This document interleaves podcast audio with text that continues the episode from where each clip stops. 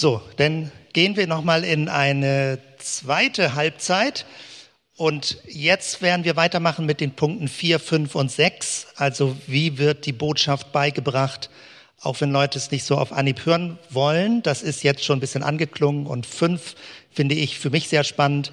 Wie werden Machthaber kritisiert, ohne dass man sofort sich als Aufrührer die Blöße gibt, so ungefähr. Und wie kann das geschützt werden vor Missbrauch? Und dann gibt es ein Fazit zum Schluss, was wir daraus ableiten können grundsätzlich auch für die heutige Deutung von manchen Stellen. Ich habe, bevor ich einsteige, hier so ein bisschen wieder in Textmaterial, habe ich euch einen kleinen Film mitgebracht. Und Leute, die schon ein bisschen länger im christlichen Feld unterwegs sind, werden sich erinnern an dieses Lied. Und das dachte ich, das muss ich uns mal heute hier zugute führen. Ich habe das als Jugendlicher gesungen und da wird Jesus mit verschiedenen Varianten porträtiert, wie Leute rätseln. Wer ist da eigentlich? Das Lied habe ich damals mit Begeisterung mitgesungen, weil vom Text her es so viel ausdrückt. Ich schicke euch mal den Link, wer das denn gar nicht kennt, wie ein bisschen deutlich gemacht wird, wie Jesus unterschiedlich gesehen wird von Leuten und wie sie gerätselt haben. Mit wem hat man es da eigentlich zu tun? Jesus war kein Gründer einer Religion und schon gar nicht Gründer des Christentums, sondern ihm ging es um äh, ganz andere große Dinge, wie das Friedensreich Gottes unter Menschen möglich sein wird. Und dann später ist so eine institutionalisierte Religion draus geworden. Ich möchte mit euch jetzt in diesem zweiten Teil nochmal Schwung aufnehmen. Ich hoffe, du kannst noch ein bisschen, denn wir gehen nochmal auf eine Ebene tiefer, die aus meiner Sicht, also ich persönlich finde sie einfach sehr spannend, was man auch weiter im Evangelium entdecken kann. Vierter Teil, den Hörerinnen etwas beibringen, was sie nicht hören wollen. Ich finde, da kommt man schon auf eine Ebene, die jeder Lehrer, jede Lehrerin nachvollziehen kann, wie schwierig es ist, Dinge zu vermitteln, wo Menschen vielleicht auch sowas wie eine innere Abwehr gegen haben. Also gute Nachrichten, nette Nachrichten, alles, was dich unterstützt, ermutigt und vorangeht und dein Leben glücklich macht, das wird man gerne. Aber was ist, wenn es bestimmte Aussagen gibt, nicht um dich in Schwierigkeiten zu bringen, aber einfach um der Wahrhaftigkeit willen, deutlich zu machen, dass bestimmte Wendungen in unserem Leben nicht so angenehm sein können. Und darum geht es genau. Also wir haben eben uns lange angeguckt, dass das Markus-Evangelium wie ein Lernweg aufgebaut ist, wo die ganzen Gedanken und die ganzen Irritationen der Jünger mit dokumentiert werden. Hätte ich nachträglich über mich gelesen, wie begriffsstutzig ich gewesen bin als Jünger, da hätte ich keine Lust gehabt wahrscheinlich, dass das Weltliteratur wird, dass das so ausführlich dokumentiert wird, dass die Jünger nun echt nichts begriffen haben am Anfang. Aber das gehört zum Sinn des Ganzen dazu, nämlich, dass es darum geht, dass Jesus versucht, ihnen etwas beizubringen, was nicht ihren üblichen Erwartungen oder ihren Schablonen entspricht. Wir hatten im ersten Teil gemerkt, die Begriffe Reich Gottes werden eingeführt, die Begriffe Messias werden eingeführt, die Begriffe Gottes Herrschaft werden eingeführt. Und in der damaligen Zeit hatten die jüdischen Hörer und Hörerinnen hatten ganz bestimmte Vorstellungen. Der Messias kommt, ist ein politischer König, der das Land von der Besatzungsmacht Rom befreit. Und ihr kennt Jesus von dem, wie er jetzt 2000 Jahre auch verbreitet wird. Jesus ist vermutlich der friedfertigste Mensch gewesen, mit dem man zu tun hat. Er konnte sehr impulsiv werden, aber er hat nicht Menschen angegriffen und verletzt. Er konnte sehr entschlossen und energisch sein, so wird es auch berichtet, aber wir finden eben nicht, dass Jesus aggressiv in einer abwertenden Weise gegenüber anderen Menschen aufgetreten ist. Jesus hat von einem Friedensreich gesprochen, dem Shalom Gottes, und er hat ganz viel von geheilten Beziehungen gesprochen, dass Menschen, so unterschiedlich wie sie sind, versöhnt miteinander leben können. Die Frage ist, wie ist das möglich? Wie geschieht das? Und man wünschte sich, das Ganze würde konfliktfrei ablaufen. Im Sinne von, man redet mit Leuten und man sagt, ach stimmt, wir sind doch einer Meinung, wir wollen doch eigentlich gut miteinander auskommen. Aber die Bibel ist viel realistischer. Es gibt Menschen, die wollen nicht gut miteinander auskommen. Es gibt Menschen, die wollen destruktiv sein.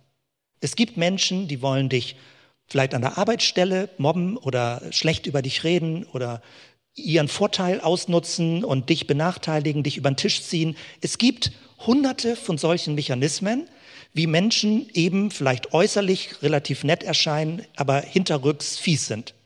Das gibt's auf kleiner Ebene in unserer Gesellschaft, das gibt's aber auch auf großer Ebene, auf Staatenebene. Dass man sich fragt, warum muss diese ganze Gewalt sein? Warum? Wer steckt dahinter, dass solche Dynamiken ausgelöst werden? Sind es wirklich einzelne Menschen, die irgendwie Machthunger haben? Oder gibt es unsichtbare Mächte, die sowas mitsteuern? Was steckt dahinter, dass Völker Kriege gegeneinander führen? Jesus kündigt das schon an, dass das passieren wird, dass immer mehr Völker gegeneinander Krieg führen werden. Das heißt, es geht überhaupt nicht um Naivität im Sinne von, äh, wir wollen mal so ein bisschen Nächstenliebe üben und alle Menschen sind nett. Nein, es geht darum, wie kommen wir mit dem Bösen in dieser Welt klar? Das behandelt das Markus-Evangelium. Und das Interessante ist, das Markus-Evangelium beschreibt nicht, dass man mit Gegengewalt reagiert, dass man Böses vermehrt, indem man auch Böses tut. Das ist ja die große Gefährdung. Wenn jemand dich angreift, ob es mit Worten ist oder selbst mit Handgreiflichkeiten, dann ist es völlig zu Recht so, dass man sich verteidigen darf. Ja, also nicht, dass ich hier so verstanden werde, als müsste man alles ertragen. Man muss nicht irgendwie Bettvorleger und Abtreter von allen Menschen sein, die ihre Bösartigkeit über einem ausgießen wollen. Man darf sich verteidigen.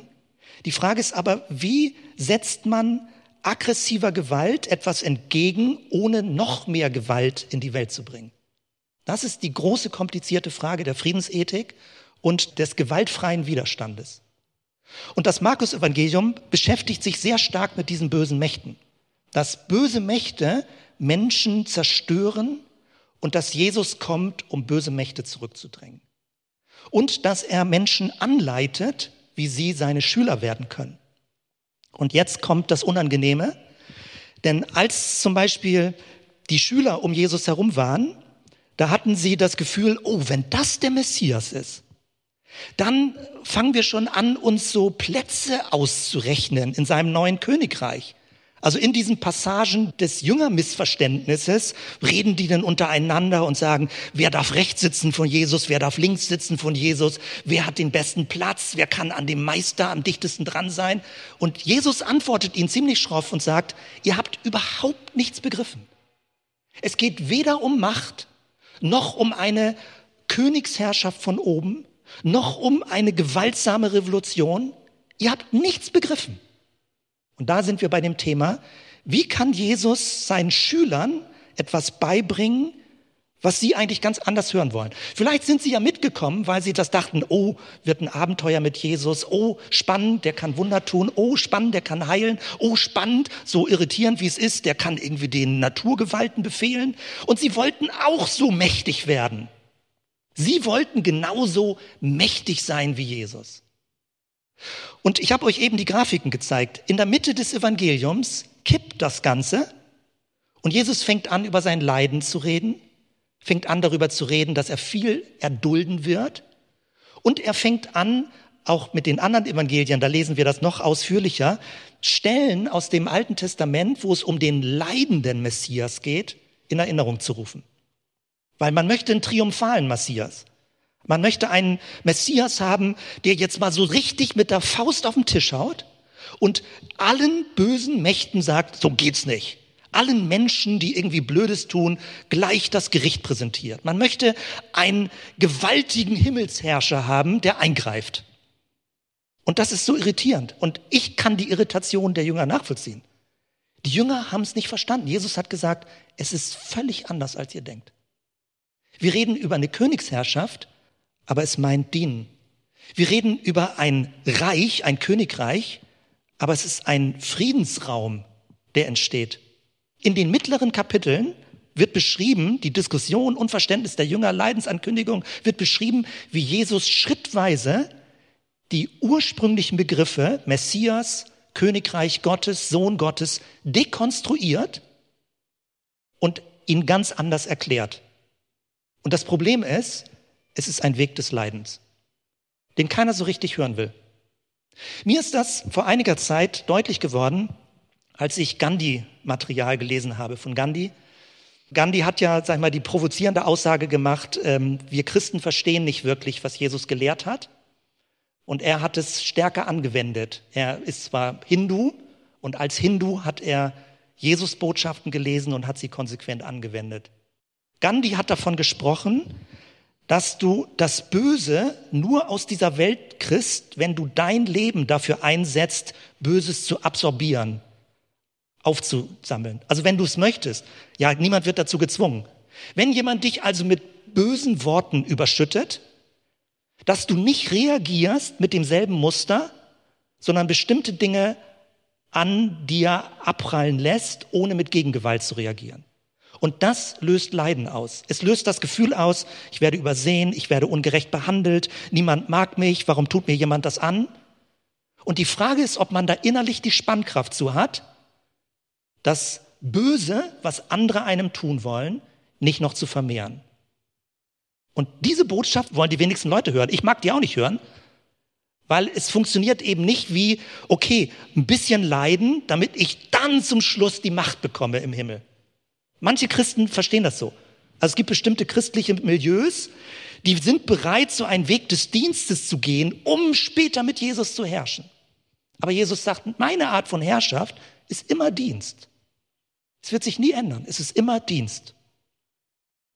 So, das heißt, wir kommen also in Themenfelder rein, die so ganz anders sind. Am Anfang sind diese Begriffe das Reich Gottes, der Messias, das Evangelium. Und im Verlauf des Markus-Evangeliums werden die Begriffe dekonstruiert und neu definiert. Und das ist der Lernweg. Und die Frage ist, wie lange geht der Leser, die Leserin, Hörer, wie lange gehen Leute mit? Wann steigen sie aus? Und sagen, jetzt geht's mir zu weit. Und es kann sein, dass du aussteigst bei Kapitel 8, bei Kapitel 9, bei Kapitel 10 und dann ist nur noch ein historischer Text.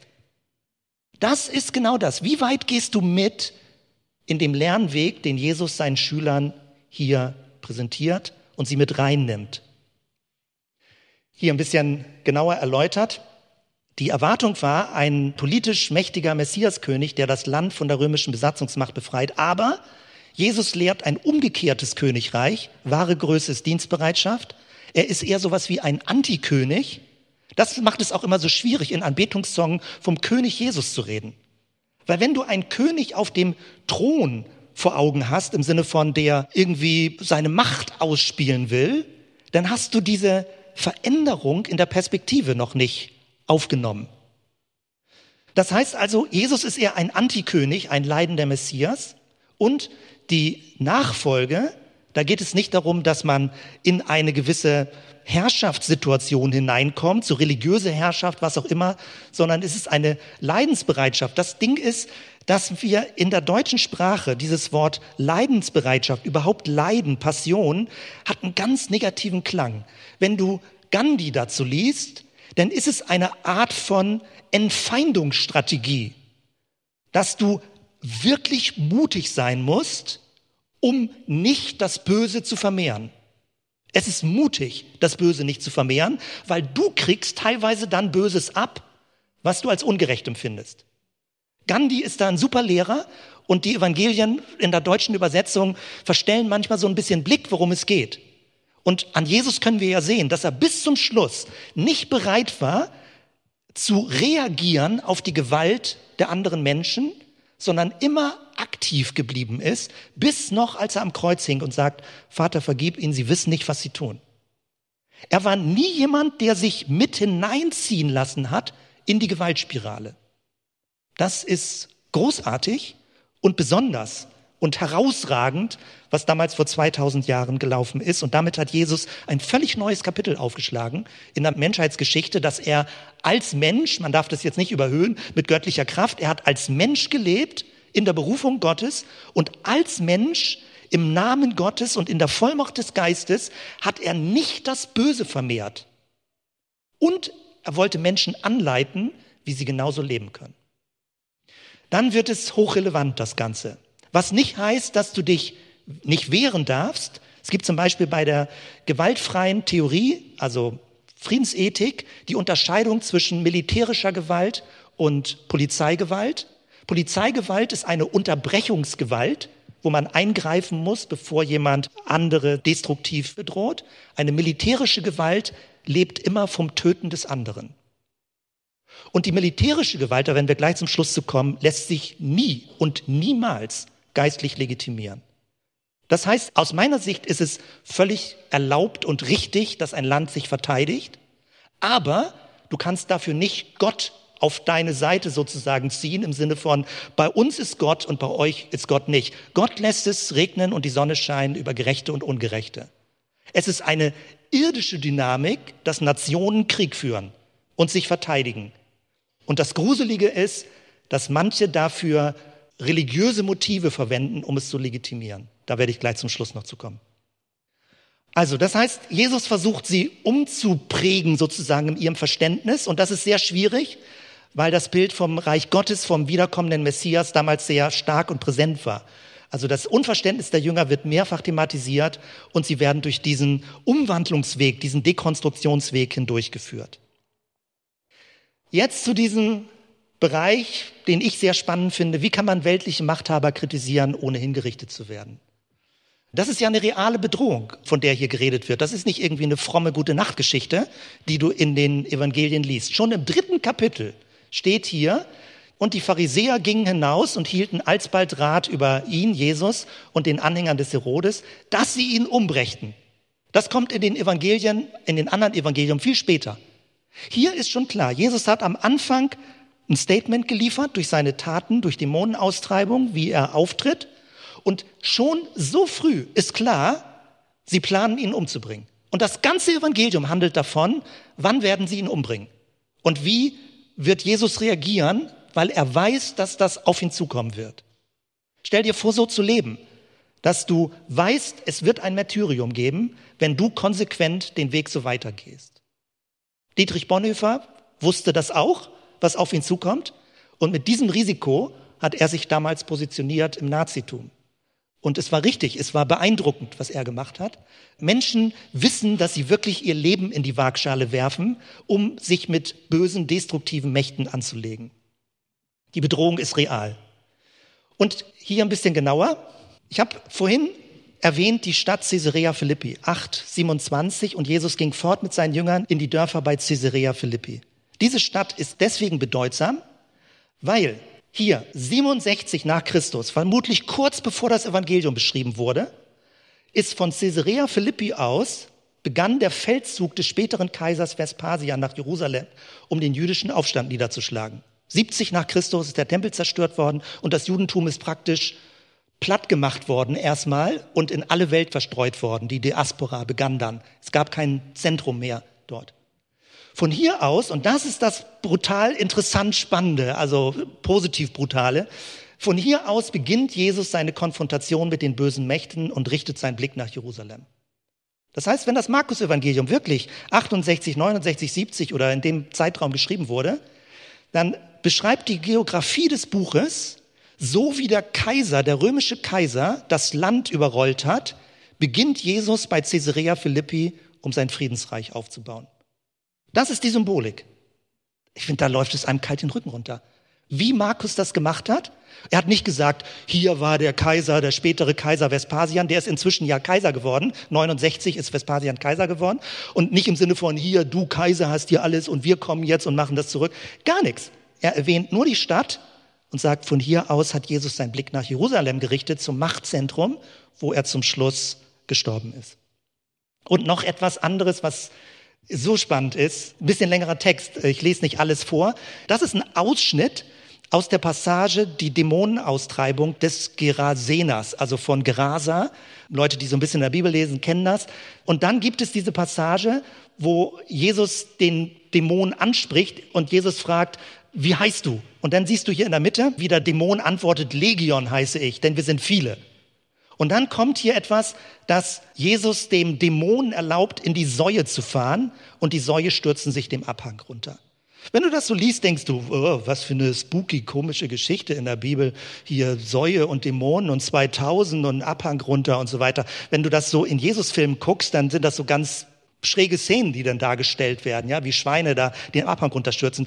Möglicherweise war es wirklich so. Möglicherweise ist es aber auch eine extreme Symbolgeschichte, weil es ist sehr ungewöhnlich, dass es damals in dieser Region Schweinehirten gegeben hat. Die konnten die gar nicht verkaufen, die Schweine, weil die waren rituell nicht zu gebrauchen. Die waren unsauber im jüdischen Verständnis, unrein. Also es gab da keine Schweine. Wozu sollte man Schweine da hüten? Schon gar nicht in so einer riesigen Menge.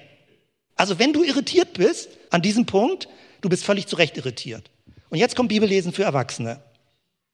Dieser Begriff Legion ist sowas wie ein Schlüsselbegriff im Text und die Säue natürlich auch. Und jetzt kommt die Auslegung dazu. Die Austreibung der 2000 Dämonen könnte sein, das ist eine Vermutung, dass der Begriff Legion sich die, die Bezeichnung eines römischen Heeres ist und die Einheit 2000 bezieht sich auf die Legio 10 von Fretensis. Die haben nämlich damals in der Region als römische Besatzermacht äh, gewirkt und die hatten als Wahrzeichen ein Eber, ein Schwein. Und jetzt kommt dabei raus, wenn das die Botschaft ist, dann heißt dieser Text, das Land ist von der römischen Macht besessen und die römische Macht muss vertrieben werden. Die Schweinehirten waren sowas wie Profiteure der Besatzer und die wollten ja auch, dass Jesus weggeht aus der Region. Die wollten Jesus vertreiben, dass er da nicht bleiben soll. Und zum Schluss heißt diese Geschichte, die böse Macht stürzt sich selbst in den Abgrund. Wenn du den Text so liest, ist er hochpolitisch, und es ist eine subversive Botschaft, dass das römische Heer so stark kritisiert wird, dass Gott dazu beitragen wird, dass es sich selbst in den Abgrund stürzt. Hochspannend. Ich finde es obercool, so die Bibel zu lesen, weil dann merkt man, wie sich Markus in der Beschreibung dieser Jesus-Geschichten so auf rohen Eiern bewegt hat. Wenn das wirklich stimmt, dass das Markus-Evangelium entstanden ist kurz nach dem Tod von Petrus, die römische Macht sehr stark war, das Judentum sehr unter Druck kam, weil das Judentum über viele Jahrhunderte immer so ein bisschen aufständisch, rebellisch war. Die haben sich einfach nicht eingefügt in das römische Imperium. Und das ist das Spannende am Judentum, dass es immer so ein bisschen auch widerständig ist an Stellen und sich nicht einfach so einfügt in Dinge, sondern Leute aufrecht und eigenständig denken wollen und diskutieren wollen. Wenn man also das vor Augen hat, dann läuft es darauf hinaus, es geht darum, dass die Besatzermacht wie eine dämonische Besessenheit wahrgenommen wird, dass sie aber nicht die letzte Gewalt und Macht behalten wird. Das ist subversive Botschaft des Markus-Evangeliums. Und sechstens, die Botschaft bestmöglich vor Missbrauch schützen. Das kann man natürlich nicht. Die Bibel ist 2000 Jahre immer wieder missbraucht worden. Aber im Markus-Evangelium sind so starke Aussagen, die du richtig mit Tipp-Ex rauslöschen müsstest, um es zu missbrauchen, also das Evangelium. Hier eine ganz starke Aussage, Markus 10, 42, ich gehe gleich zu Vers 45, denn auch der Menschensohn ist nicht gekommen, dass er sich dienen lasse, sondern dass er diene und sein Leben gebe als Lösegeld für viele. Ganz zentrale Aussage in der Mitte, wo Jesus davon spricht, wie der Messias sich verhalten wird, dass er eben nicht ein machtorientierter Messias ist, sondern jemand, der bereit ist, zum Wohle von Menschen sein Leben einzusetzen. Die Botschaft von Jesus wird im Rahmen einer Schülerinnengemeinschaft geschützt und weitergegeben. Und das ist so. Wenn du die Texte im Zusammenhang liest und nicht dir mal das rausgreifst und das rausgreifst, und wenn die Texte in Gemeinschaft gelesen werden, dann schützen sich die Texte gegenseitig vor Missbrauch. Wenn du das Markus-Evangelium im Gesamtzusammenhang liest, kannst du es nicht verwenden, um weltliche Unterdrückermacht zu legitimieren. Es geht nicht. Hier kritisiert Jesus ja irdische Herrscher und sagt, irdische Herrscher, ja, die gibt es und sie unterdrücken ihre Völker. Aber unter euch soll es nicht so sein. Das heißt, wenn die Bibel wirklich im Zusammenhang gelesen wird und wenn sie von einer Gemeinschaft, die von Jesus lernen will, geschützt wird, dann kommt man nicht zu Fehldeutungen. Fehldeutungen entstehen immer dann, wenn Menschen nicht mehr im Zusammenhang die Bibel lesen, wenn sie nur irgendwelchen Dingen glauben, was angeblich in der Bibel drin steht, oder wenn sie autoritätshörig werden, selbst wenn jemand sagt, ich rede jetzt im Namen Gottes und nicht mehr selber mitdenken, dann kommt es zu Missbrauch und zu Fehlinterpretationen der Texte. Aber die Texte sind so aufgebaut, dass sie gewissermaßen sich selbst schützen, wenn sie in Gemeinschaft gelesen werden. Was ist die Botschaft? Ich habe jetzt zwei größere Schlussfolien noch, wo ich das Fazit damit zusammenfasse.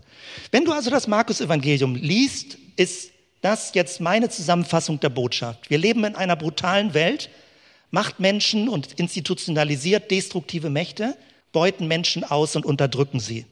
Die Bibel redet unsere Welt überhaupt nicht schön. Im Sinne von, es wird alles so wunderbar, der Weltfrieden, Friede, Freude, Eierkuchen, gebt euch alle Mühe und wunderbar. Nirgendwo findest du was in der Bibel. Das ist frommes, christliches, was weiß ich, Kolorit, was immer so erzählt wird. Wir leben in einer gewalttätigen Welt. Und es kann sein, dass es dich irgendwann erwischt. Das ist völlig offenkundig. Und wenn man den Kontext des Markus-Evangeliums liest, ist das noch viel dramatischer als in der heutigen Zeit. Hier, Judäa, das ganze Gebiet dort, war permanent mit römischen Soldaten, die super brutal waren, besetzt. Und jeder, der sich dagegen auflehnte, hat das sofort zu spüren bekommen.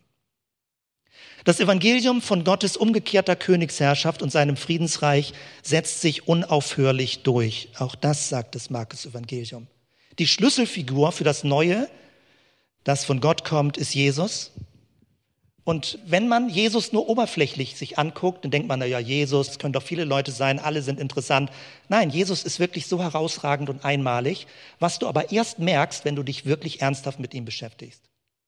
Sonst sieht es oberflächlich aus wie austauschbar, der Religionsgründer, der Weisheitslehrer. Jesus ist sowas von herausragend in der Art und Weise und das, was er geleistet hat, sage ich mal so menschlich, ist beeindruckend. Das umgekehrte Reich Gottes ist eine versöhnte Menschheitsfamilie. Er spricht davon, wir sind alle Brüder und Schwestern. Jesus spricht nicht von Hierarchien unter Menschen. Er spricht von einer hierarchiefreien Zone. Und das ist so verstörend, dass die Kirche das seit 2000 Jahren nicht richtig versteht. Kirche jetzt allgemein mal gesprochen. Es gibt einzelne Friedensbewegungen, die das verstehen, auch christliche Friedensbewegungen. Aber dass vieles in der Kirche so hierarchisch aufgebaut ist, wo man sich fragt, was meint ihr damit? Welche Bibel habt ihr gelesen?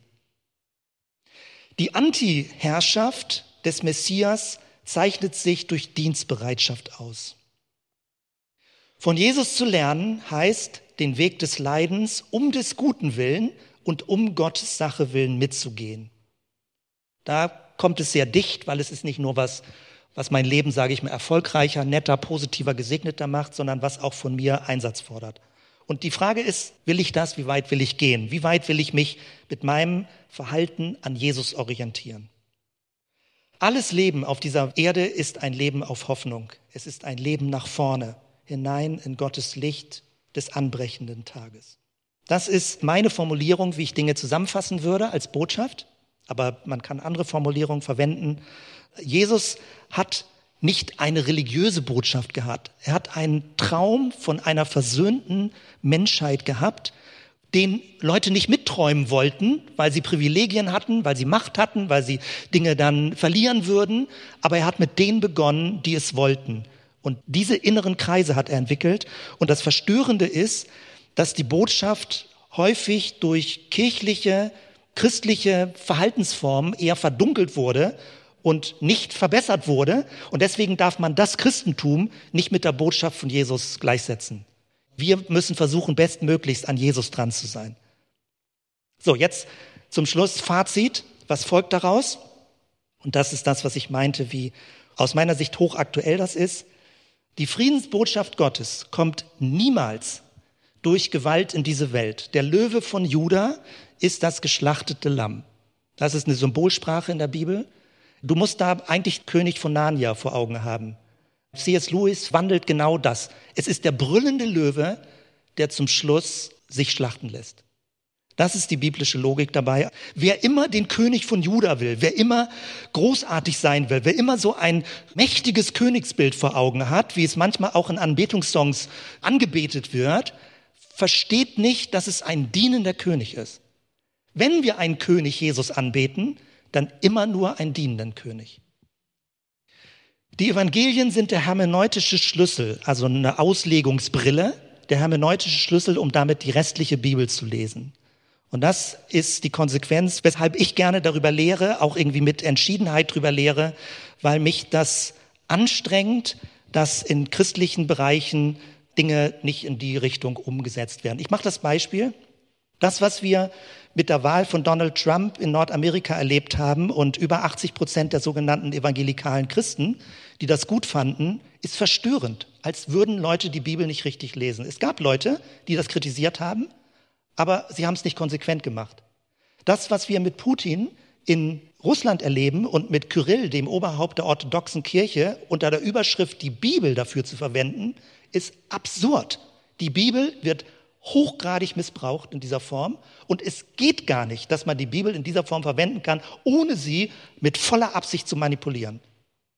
So ernst ist es. Das, was in Nazi-Deutschland die deutschen Christen gemacht haben, wie sie meinten, mit den Juden umzugehen und das alles von der Bibel her zu rechtfertigen, ist bodenlos falsch.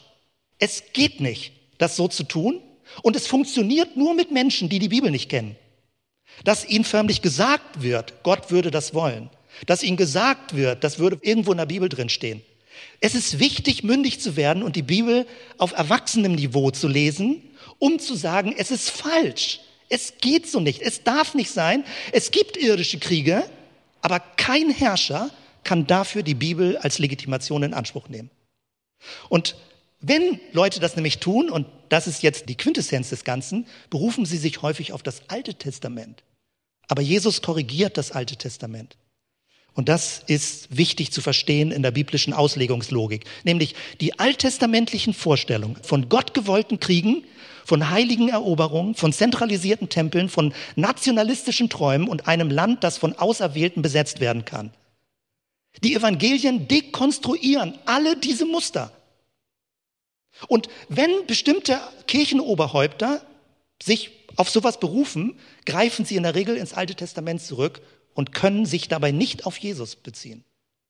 Wenn Jesus der Schlüssel ist, die Bibel zu lesen, werden bestimmte Dinge relativiert, die auch in der Bibel drinstehen, aber die damit nicht mehr die absolute Autorität haben.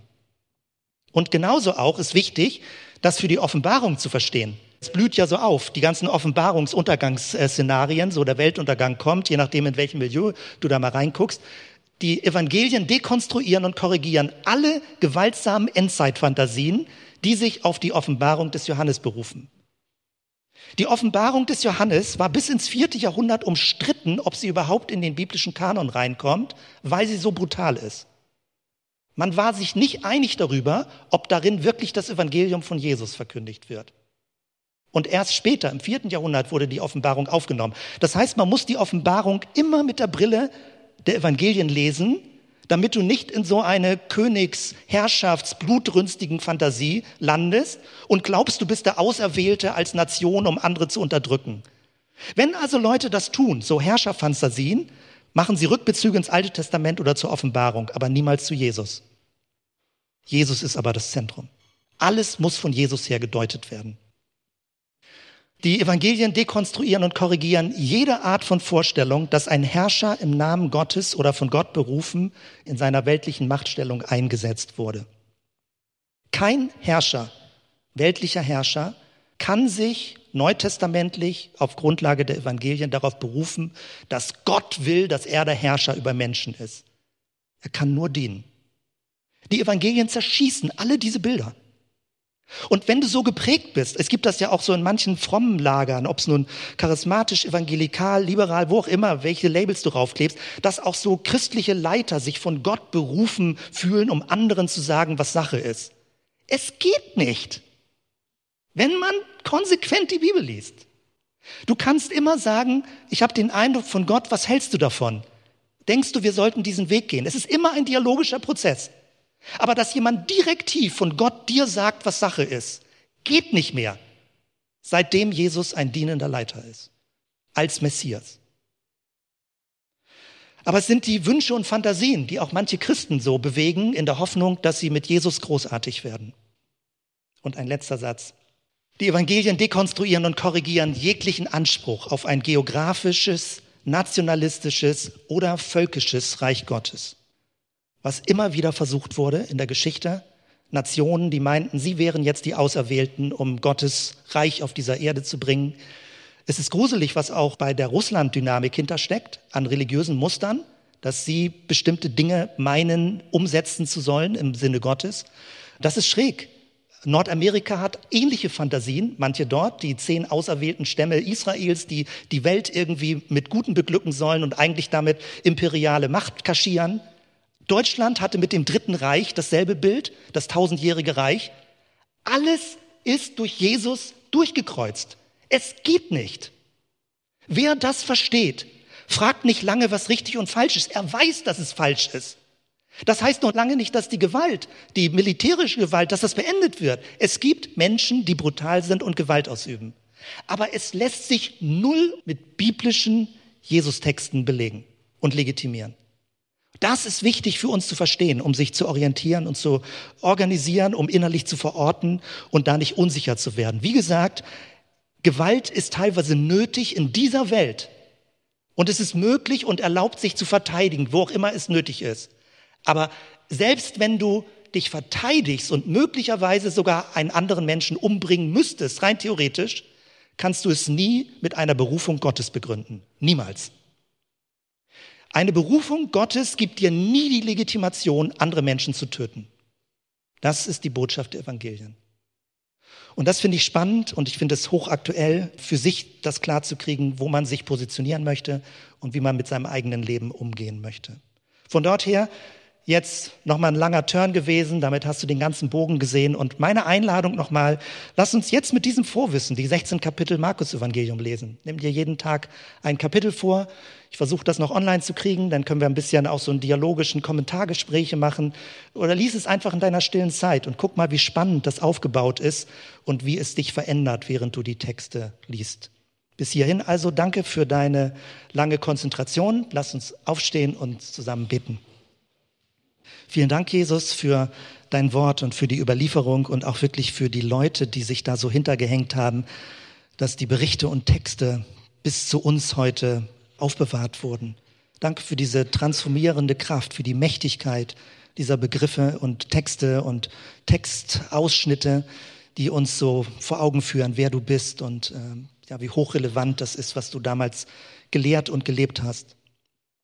Danke, Herr, für diesen Tag, für diese Woche, für all das, wie wir von dir lernen können und unterwegs sein können. Der Friede Gottes, der höher ist als alle menschliche Vernunft, bewahre unsere Herzen und Sinne in Christus Jesus, unserem Herrn. Amen.